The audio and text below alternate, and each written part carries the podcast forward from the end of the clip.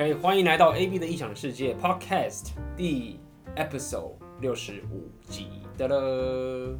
哇哦，刚刚 AB 说这一集要闲话家常的，那所以我的话就会想一下，说我们要怎么八卦 AB 的黑历史。我相信大家也很想听嘛，对不对？因为我们，因为我只是觉得我们最近 Podcast 的虽然知识量很够，然后觉得想要放松一点。不然每次都，因为我之前有回顾一下我我听着之前的 podcast，然后我就觉得说天哪，讲的实在是太太太紧张太紧绷了，就是整个这样快脑浆快爆炸这样。我想说很有激情啊，很有很有激情，非常洗脑，非常洗脑。然后我在听的时候都会觉得说放轻松一点好不好？就是 Hey relax relax we got you OK relax，我就想说会放轻了，哎，那是我。就是这种，就有这种感觉，所以，嗯，嗯、我先，今天我们 podcast 的也是，也算是蛮，蛮随意的，随随意的意思是说，刚好我的这个，我有个群，就是梦想生活课程的一个群，有一个一个学员，那也是，也是我的这个 audience，然后他就是分享一个文章，小小的一篇文章，然后是一个有关一个资优生。它的标题，这篇文章的标题写说是优等生吗？呃，优等生，我看它标题是，看一下，台湾叫做资优生哦，资优生、优等生都可以.叫做资优生重复自杀的心底话，交不到女朋友，活着又有什么用？啊，这篇文章我刚刚有看一下，嗯哼，其实还蛮有同感。虽然虽然我没有说什么小时候因为交不到男朋友要自杀什么，但是就还嗯蛮有感触的。哎，欸、对你这样讲，忽然发现，好像没有个女生自杀会说，老娘我交不我老老娘我上不到男人，所以要去自杀。我觉得肯定有。有吧？我觉得女生自杀比较都是被男生，比如说欺骗啊，或是劈腿才会想去自杀比较多。很少女生会说，我这辈子找不到男朋友，所以我去自杀死一次。有这样吗？呃，说不定有，我们只是没有去调数据看。OK，这个如果数据上是这样讲没有，但是如果是以这种很主观的，就听起来好像的确以前我记得在念书的时候，我听到比较多的就是说女生因为呃什么成绩突然不好啊，一落千丈啊，然后就呃可能没有信心啊之类等等的，然后就想不开去自杀等等。那这是功课啊。嗯，我说的是说很少有女生会，好像是比较少听到说交不到男朋友去自杀的。一般交不到男朋友，应该可能就会像我以前，就拼命的去研究什么时尚啊这种东西啊，或者去研究什么音乐啊、电影啊等等等等，试图把自己搞得非常的怎么说有价值。有价值，对，但是也不能说我们比较正常，但是我们现在想，我现在想的是觉得说，好像真的没有。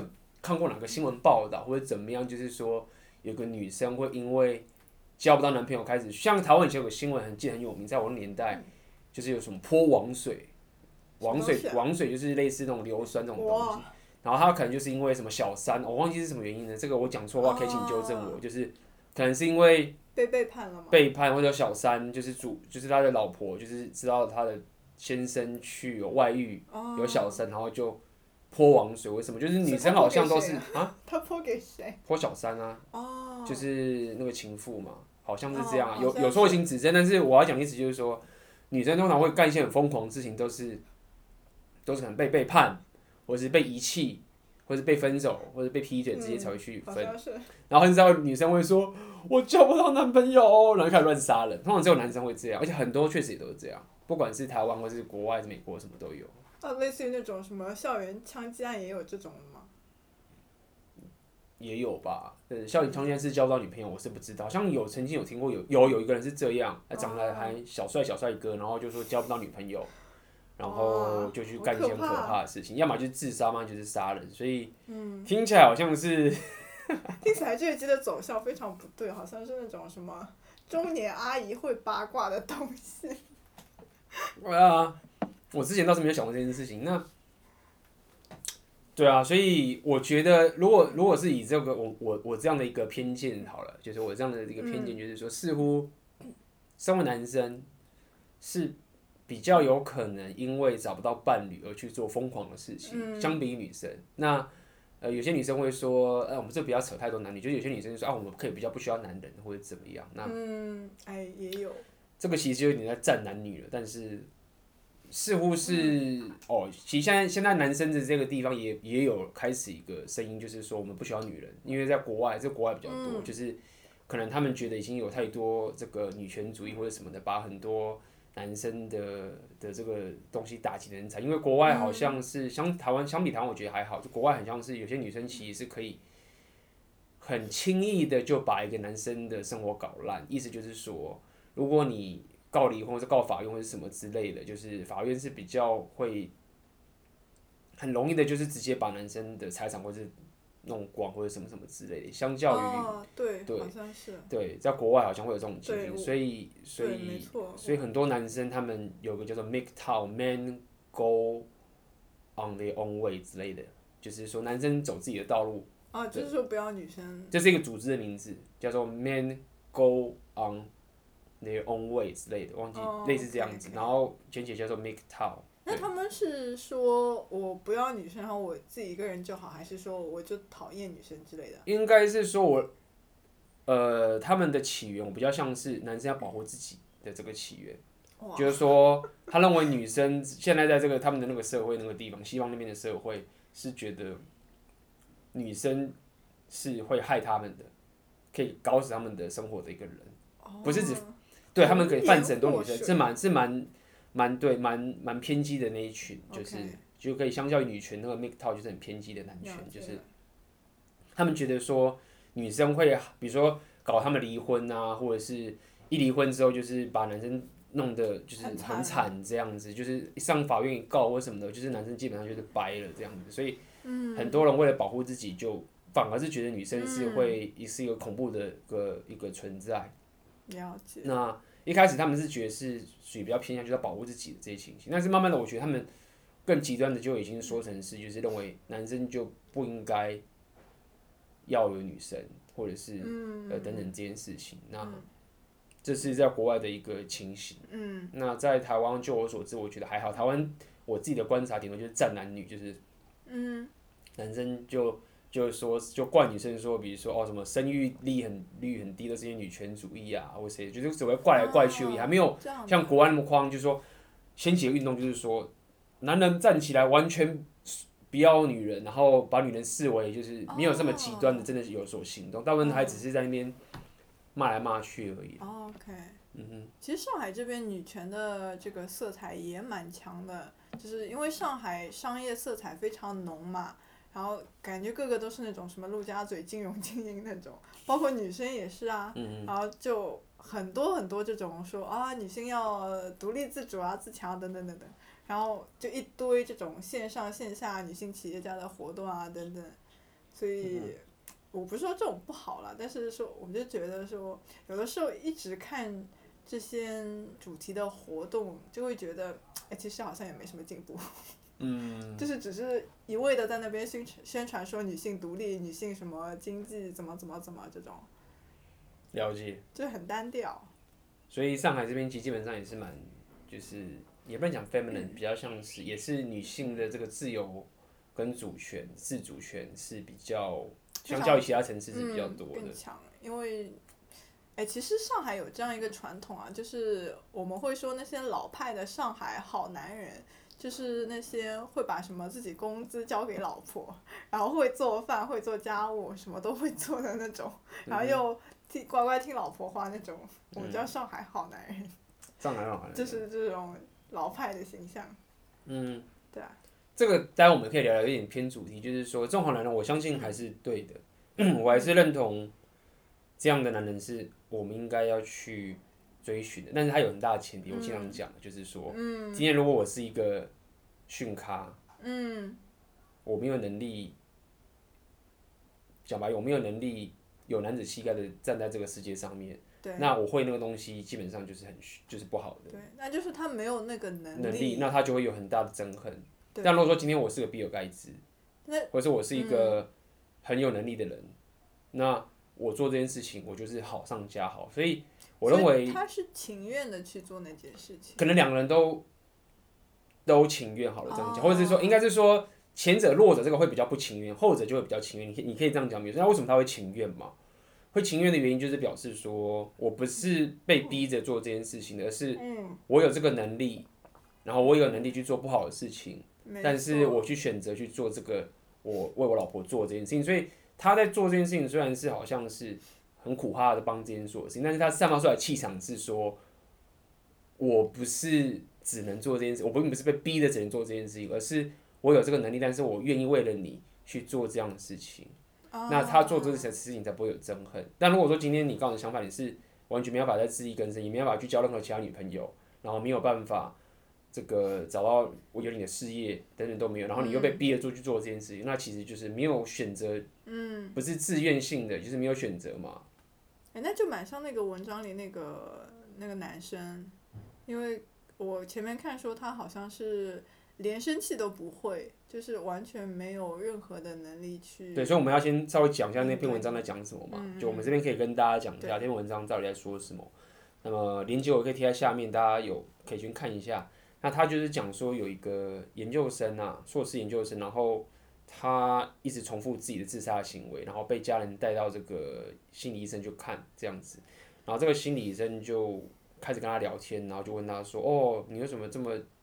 快就要去结束自己的生命啊，然后那个那个那个研究生就是那个自由生就瞪那个医生一眼，然后就是愤恨不平这样子，然后他又不讲话，然后在旁边的爸爸就可能就就是推他一下，就是说，哎、欸，怎么不说话？没有礼貌，哎，就是很传统这种，对对对，很有很有教养的，就是家教严的这个家庭，我相信在台湾可能在上海应该也蛮多的，很多这种情形。然后这医生当然就看到这些互动嘛，然后就是。他就问他说是怎么样？那相较在他们在谈话结果，就是发现这个人其实他都不问问题的，他都是乖乖照别人做，别人要求他做的事情。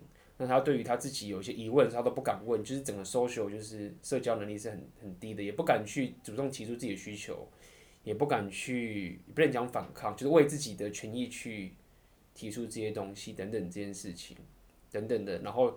也不敢让自己生气，像他中间就会讲说，哎、欸，为什么我不生气呢？等等这件事情，就可以明显这个人就是一个所谓的我们所谓的，虽然说我不喜欢这样讲，就是大家讲那种好人，但是我不认为那是真正的好人的好人，啊、对，就是打引号的嘛，对，就是好人，但是我这个不是我的定义的好人，是大家这种比较负面的，的 好人吧？没错。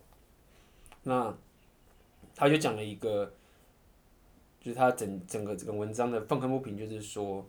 他就讲说，交不到女朋友，成为下一位比尔盖茨，活着又有什么用？类似这样的情形，就是因为这个人是个自优生嘛，就是整个学历成绩什么都超好的，所以没有意外的话，未来应该是可以去很好的公司，然后有很好的职位等等，然后有稳定的薪水之类。但是他却一却是一直想要自杀，嗯，等等这件事情。所以先讲好这篇。Podcast 并不是要我们并不是要当做一个心理医生，然后说要怎么样去，对不对？就是先大家，我们现在其实都不是一个专业的心理医生，我们也不是专业的什么心理咨询，其实都没有。那我们的频道，就是我的这个频道，我跟卡米拉，我们都是讲所谓的自我提升。OK，这是一个想让你可以更加让你生活更好的一个一个频道，所以我们并不是要去解决。这些心理上的问题等等这些，对，而且也不是一个 podcast 可以解决嘛。对，对，没错。所以今天就是八卦吗？当然，我们还是希望有八卦之余，还是希望可以可以讲一下，就是怎么样可以去改善这样的一些，怎么样做，你可以慢慢改善你的生活。OK，也许你没有像这位这个研究生、这个人这么夸张，但是你可能会有一点共鸣，就是说，对啊，就像我一样啊。对啊，会有这些共鸣嘛？对对对。那其实我觉得。这本章看完之后，我自己有个很重要的一个情过程，就是说，第一个是，当然他文章就有写的明显，就是他们家人的互动。哦。那他爸就是会很在乎他的礼貌，然后家教很严这件事情等等的。那也许你看到这个东西，你会觉得说啊，可能是他父母的错啊，然后就是管他太严或什么什么之类等等这件事情。但是我不会把结论放在说是怪在父母上面的错。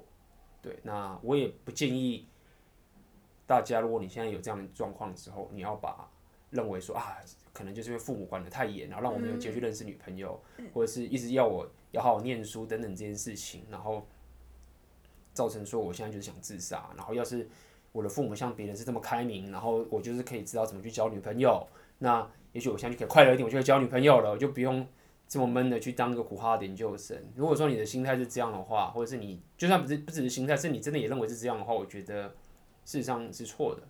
可是你刚刚讲的这个逻辑这么顺，嗯哼，听起来就正常人就会这样去推嘛？对，正常人会是这样去推，对。对啊，那特别是一个。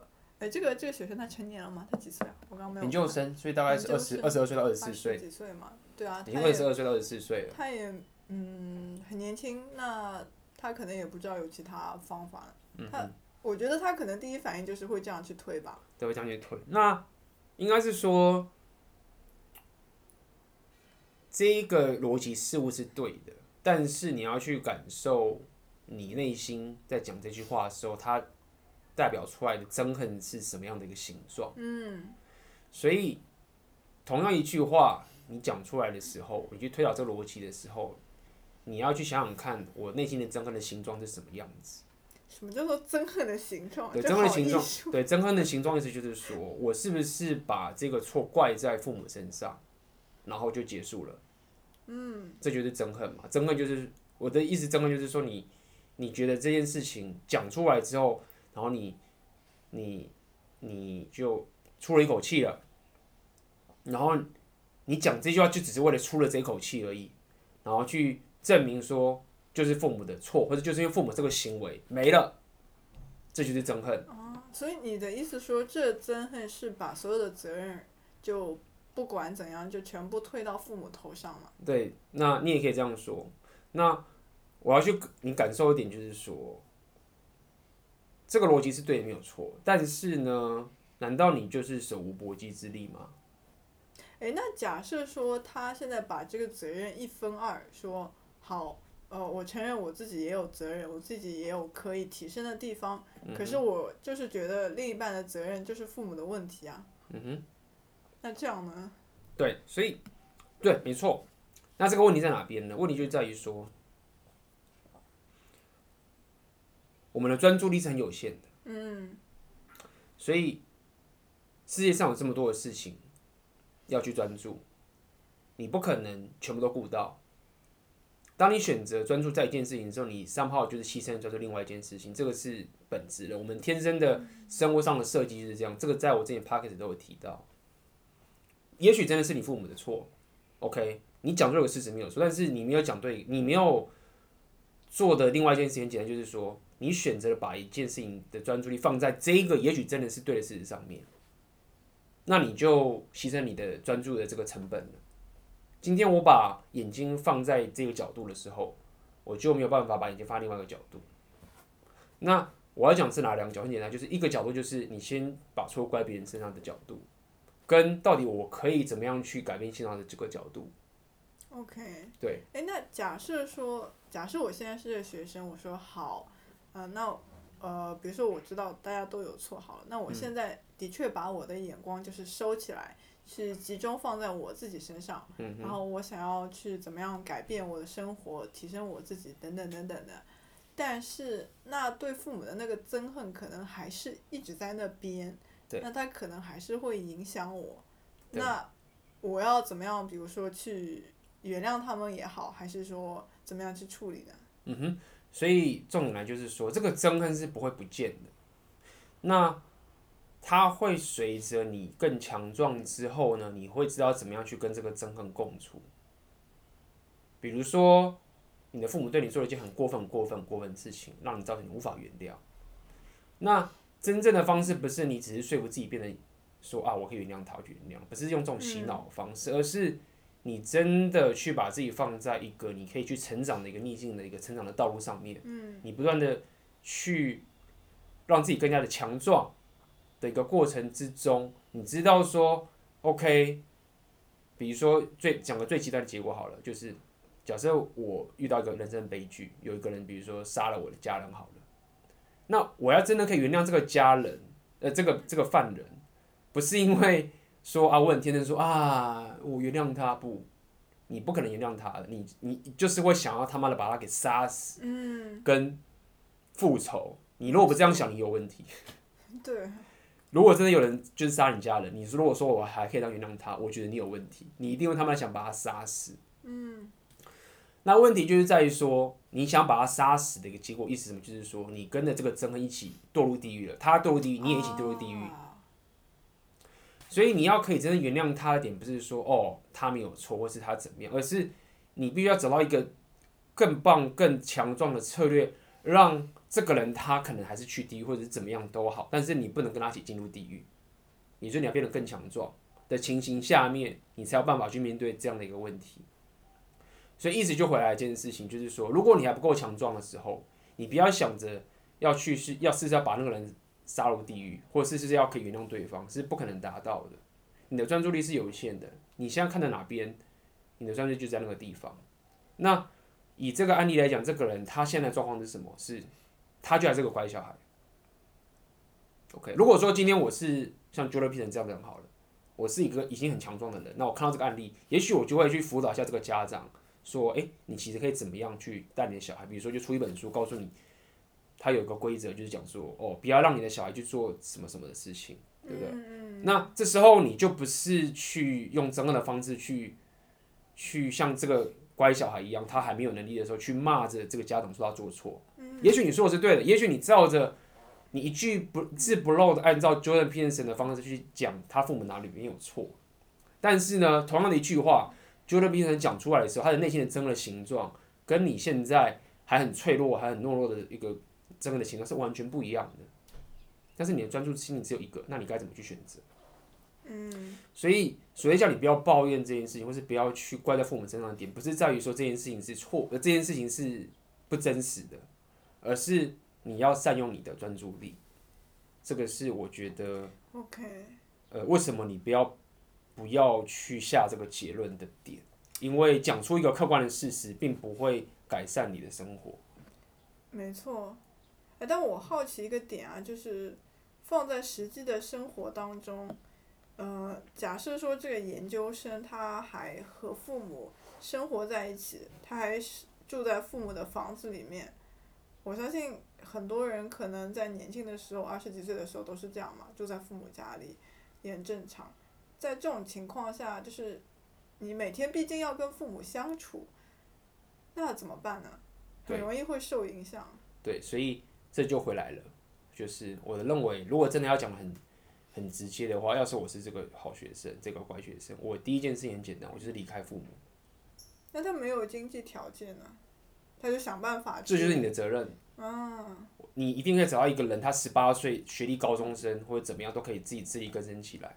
那为什么你不离开家里？很简单嘛，不是很简单，不简单。有可能是你跟父母没办法离开，或者是你怕你活不下来等等这件事情。但是你要了解哦，就是这时候责任就在你身上了。如果你不离开，然后你要怪父母的话，那就不能一直说你没有东西可以去专注。你有东西可以专注的，比如说你要离开父母这件事情，OK？那你是有问题啊，很多的问题要解决。对啊，就很多问题要解决了嘛。对，那当然可能父母对你的教育还是有问题存在的哦。这个课是没有变，但是嗯，你有更重要的问题要解决，是如果我要离开父母的话，我该怎么办？那你就把这整个情势都转换出来了，就是说你把现在问题转化，问题不会解决没有，但是这个问题就被转成说，那我该怎么样离开父母？它就是一个新的问题。新的问题了，但是这个问题的心里面的憎恨就跟刚刚不一样，这个憎。这个原本是憎恨恨着父母，或者是抱怨着这个世界的状况，就会变成什么？变成是一种，变成是另外一种所谓的突破舒适圈的恐惧。你内心的那个情绪的形状就不一样了。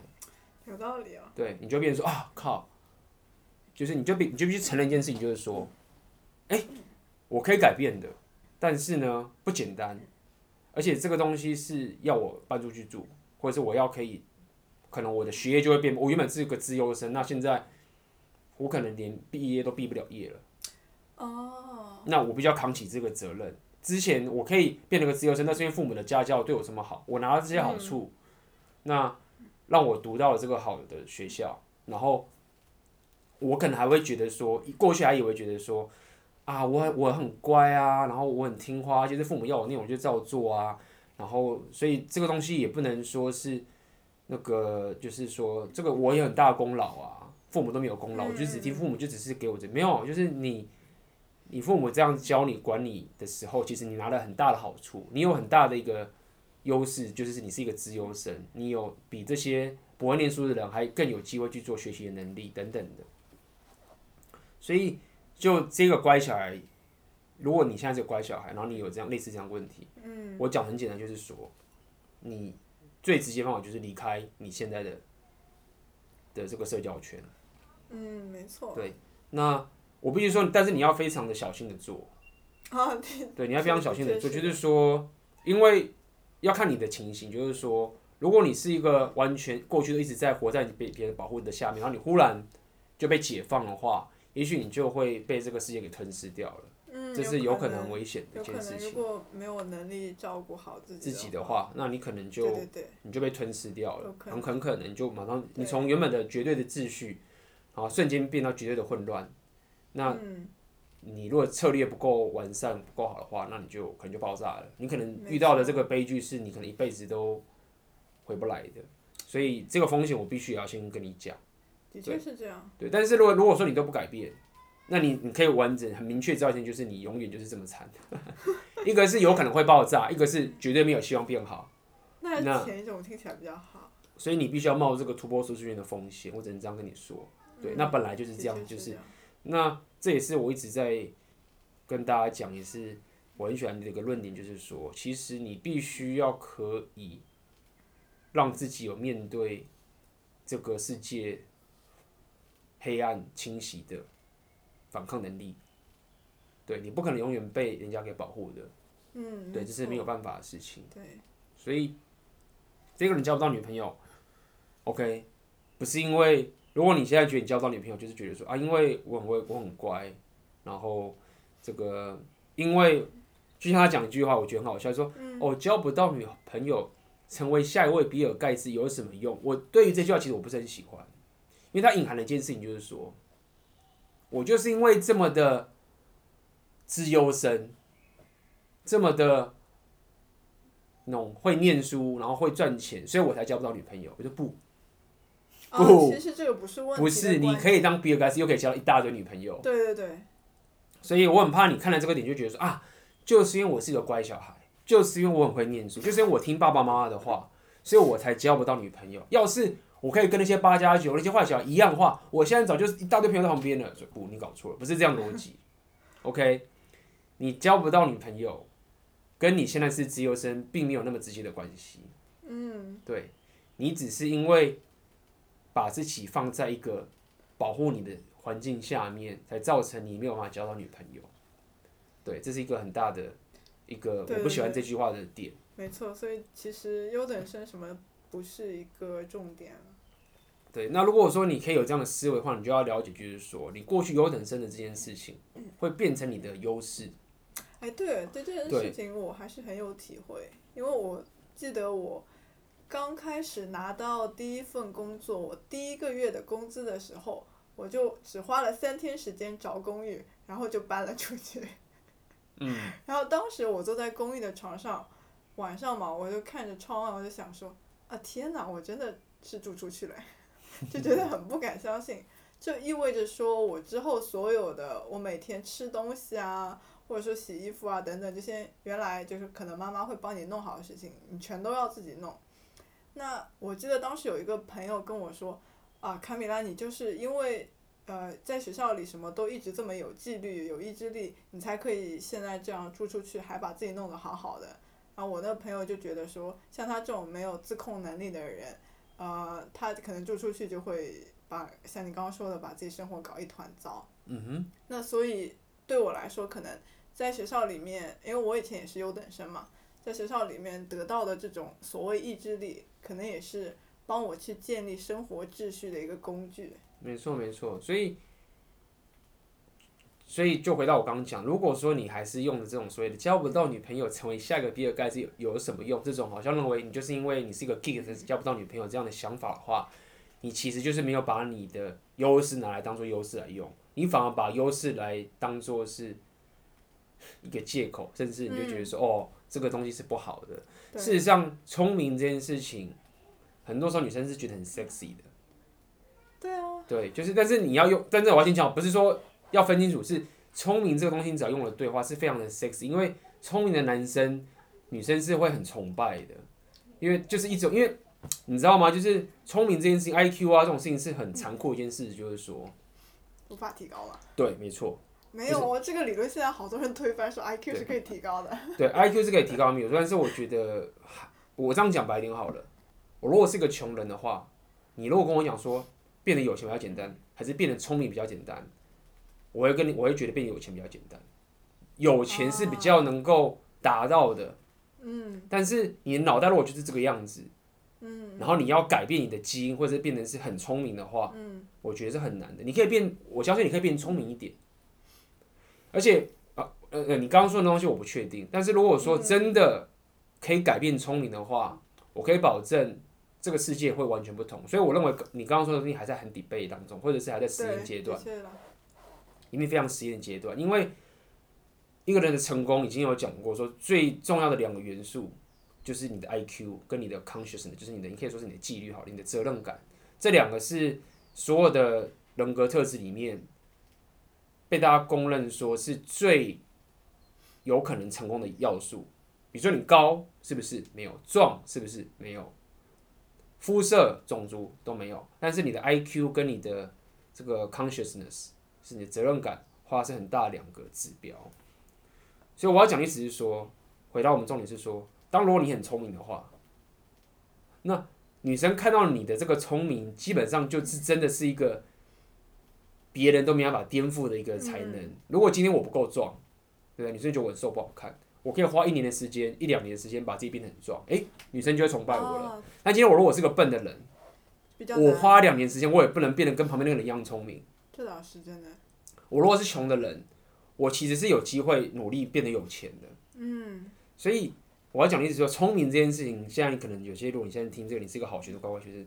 没有错，你现在可能如果真的很宅，或者什么女生觉得你不 sexy，那没有办法。但是你要了解，就是说，你只是没有办法，你只是还没有找到方式把自己修炼成可以散发出这个聪明的才能。因为这个聪明的东西是可以，是是一个很重要的价值。我只能这样讲好了。那当你有这个东西的时候，你就是拥有了一个别人很难超越的，至少笨的人是很难超越的境界的东西。嗯，没错。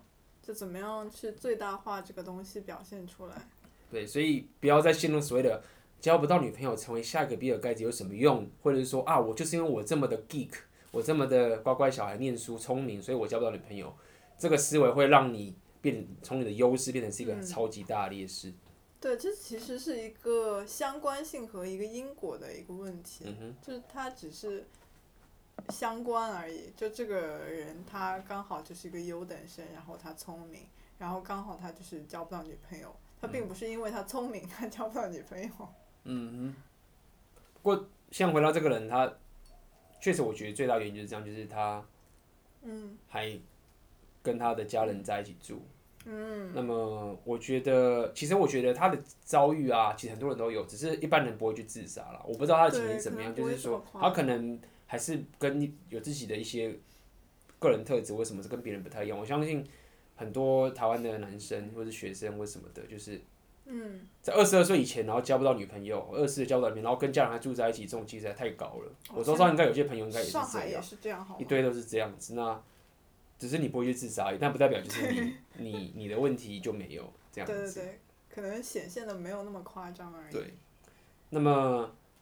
大家会很担心的点是在于说，第一个，我觉得就是说，啊，我离开家里的话，那我不是很不孝顺，或者是我离不开父母啊，那等等的很多借口，可能是说我爸妈不准，我爸妈很担心，或是我会跟我爸妈吵架啊，或者是家人不让我离开，或者是我舍不得父母啊，等等这些事情一定会爆发出来。嗯，到底该怎么办，对不对？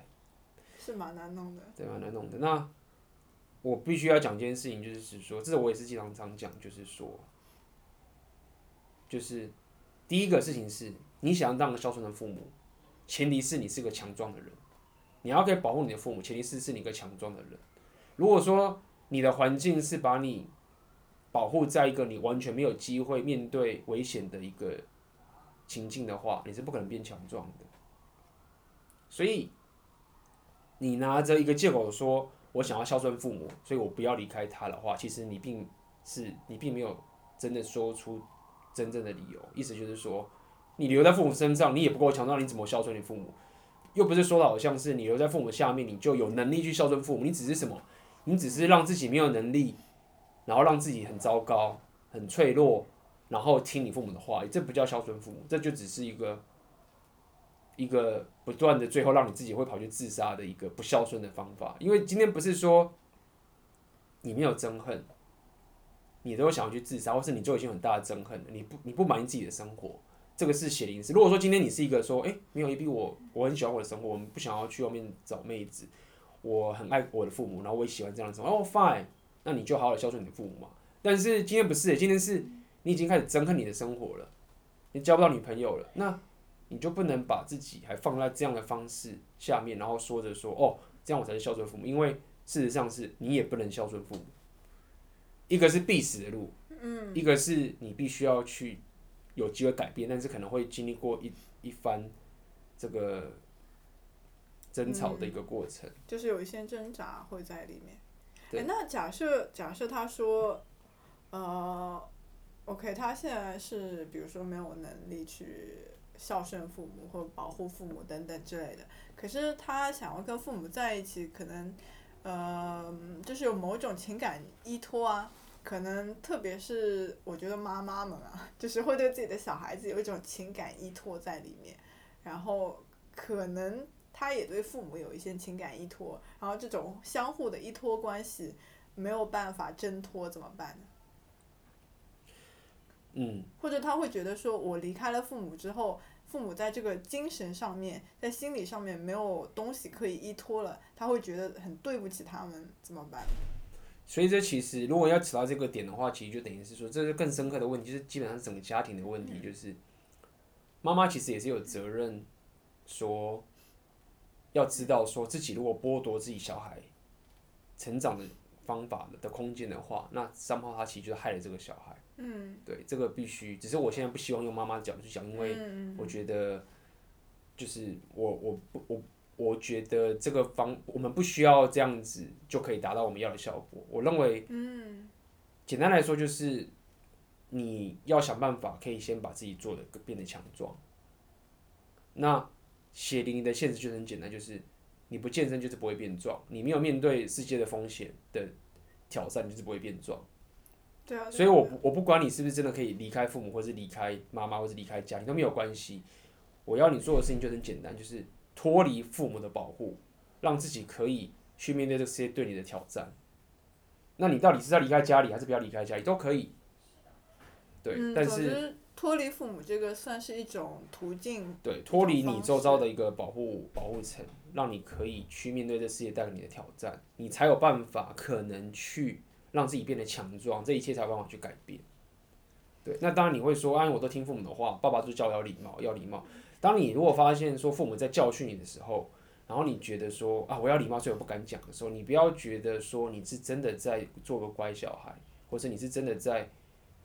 我觉得很多人的纠结就觉得说我很乖，我很孝顺，父母叫什么我就听啊，这就是个错误的印象，就是说你你真的觉得你在让自己变得更好了，你真的让自己变得更孝顺，让自己变得更听话，更让自己变得更更强壮，事实上是错的。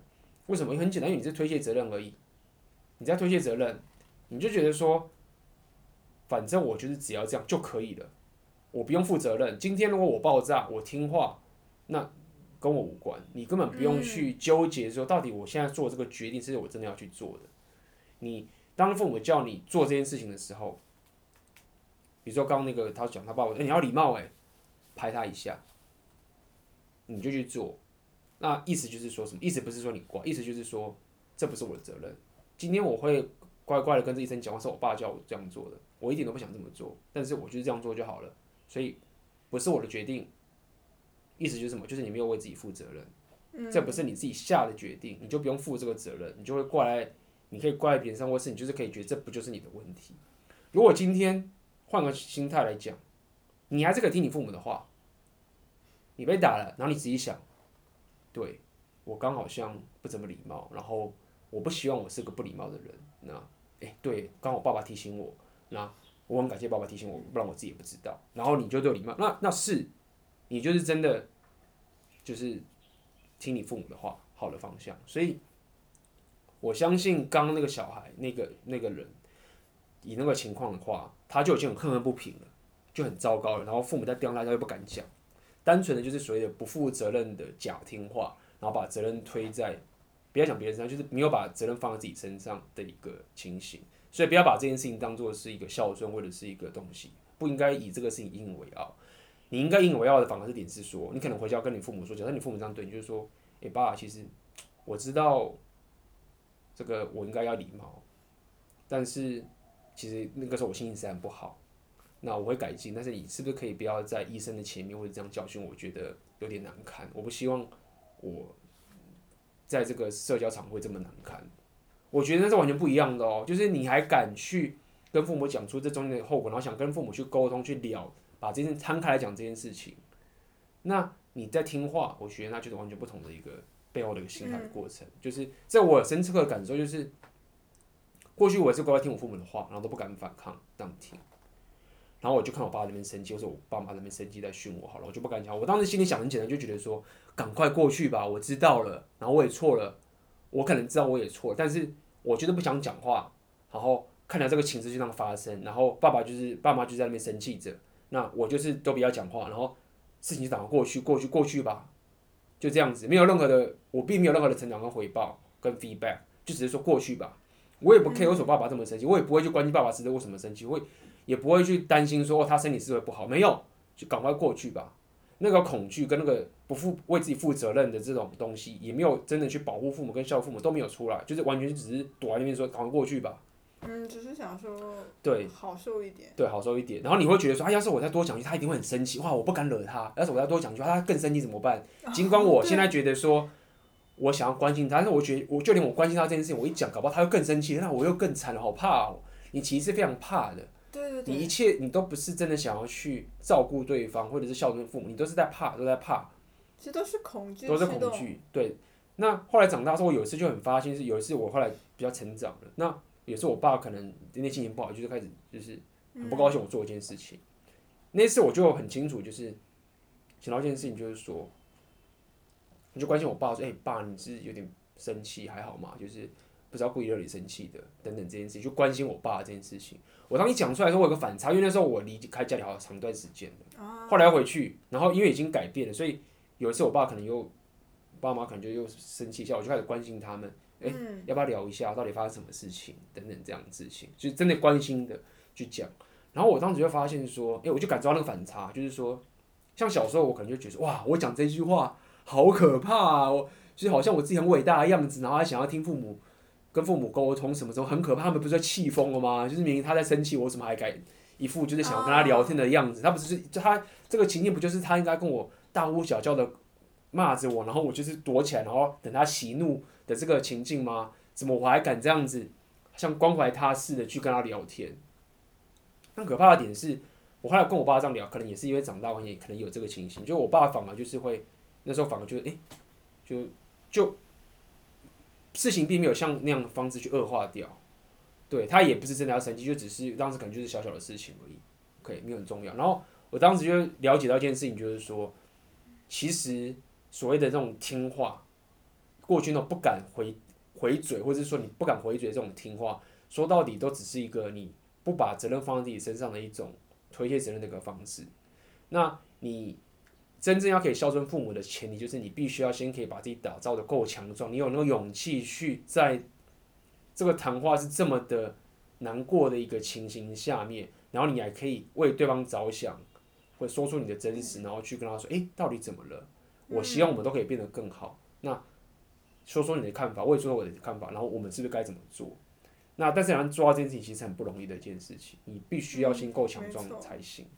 哎、嗯，这个就好像那些古老的神话故事里那些所谓 hero's journey，就是那种英雄的旅程，嗯、基本上都是主人公就是离开家，然后背井离乡怎样怎样，然后去什么打败一堆东西啊，然后经历各种困难的事情啊，然后完了之后他的。把他学到这些东西带回家，然后跟家人分享啊，等等等等。对对，其实说到底就是说这个英雄旅程是一个非常经典，我非常喜欢的一个故事，就是勇者斗恶龙，出去面对着世界大概的恶龙，然后回来这样子把那个黄金啊，那个什么就是带回来跟村民分享，这是我最爱的一个勇者斗恶龙的故事。所以这个其实也呼应到我们一开始讲，就是你刚刚不是讲说什么老上海的那些好男人等等这些事情，都是一样的道理。你如果不够强壮的话，你做这件事情就是憎恨。那你要可以做到这件事情的前提，就是你一定要先够强壮。所以听起来确实是有点有点自私，但是你真的是没有办法。就是你就是你不强壮的话，你就是做什么事情都是不对的。你就算有好又，是别人告诉你这样是对，你你就是不行，你就是撑不住，你的憎恨就在爆炸。所以很多时候，我前阵到现在还是这样觉得，就是你还是所谓的要把你的需求摆在最高位的意思，就是就是这个意思。所谓的把你的需求摆在最高位，或者是你要照顾好自己的点，就是这样的概念。如果你没有把这件事情完成的话，你你就是猪羊变色，你所有好的东西就变得烂的。对啊，正好飞机上面出事情的时候，大家都知道要先给自己戴那个氧气面罩啊。嗯哼。就算你有小孩，你都要先给自己戴啊。对，所以这个我还是可以给大家，我必须很沉痛，因为这件事情我确实，因为我从大学的时候我就拼命想离开家，但是我当时离开家里不是因为有这个想法，我当时是觉得我爸妈太烦了，然后我想要去打，我想要打电动，或者是我想要不要有人管我，我想要。逃开这个家，然后不要有人去管我，我就想天天打电动。然后因为我小时候，我爸妈会一直阻止我打电动，你知道？不准打电动，然后每天说我要打电动，然后我就想办法，就是要考到一个学校，离开家里面，你知道吗？然后就是可以拼命打电动。那所以，我只能跟你讲说，我是真的没有更好的答案的。我真的找到一个，就是说，你如果是一直在父母过度保护下面，然后你还可以很孝顺的在父母的保护伞下面让你变强壮，这个是我无法回答你的答案。你就是真的得去离开这个保护伞，嗯，然后主动去面对这个世世界带给你的挑战。对啊，对啊，就好像一个比如说要戒酒的人，他不会说我每天在家里摆很多酒，然后我看看我自己意志力有多坚强。对啊，这没办法，真的没有办法。那尽量有策略的去做，OK，有策略的去做，就是不要恨你的父母，不要把错怪在你的父母上面，然后。你的父母对你所有的这个你觉得很不谅解的行为，你都要了解一件事情，就是说，他就是因为爱你才会这样做，OK？但是不代表就是他爱你之后你就得留下来。对啊，对啊，对啊！我记得以前有一个我还蛮喜欢教练，他讲说，呃，他跟他妈妈的关系就是这样，他就是可以当面跟他妈讲说，妈，其实我很爱你，可是我们还是要有一条界限的哦，不好意思。还蛮成熟的讲法，还蛮好笑的。对啊，对啊，对啊。所以父母当然是，当然父母是某种程度上，你可以说父母是对的，但是不代表说父母不需要成长，大家都是需要成长，所以父母也不都是完全对。尤其是，其实把父母说父母完全是对这件事情有个很大的缺陷，就是什么？就是说我们亚洲人嘛，台湾人都会这样，说父母永远是对的，听起来就是很窝心，对不对？很棒。啊，就是大家父母永远是对的，对啊，我爸妈很棒，我爸妈最好，父母永远是对。大家听起来就是讲这句话，就觉得说你完全是政治完全的正确，不可能有人骂你的。但是这件事有很大的心理，就告诉你一件事情，就是什么？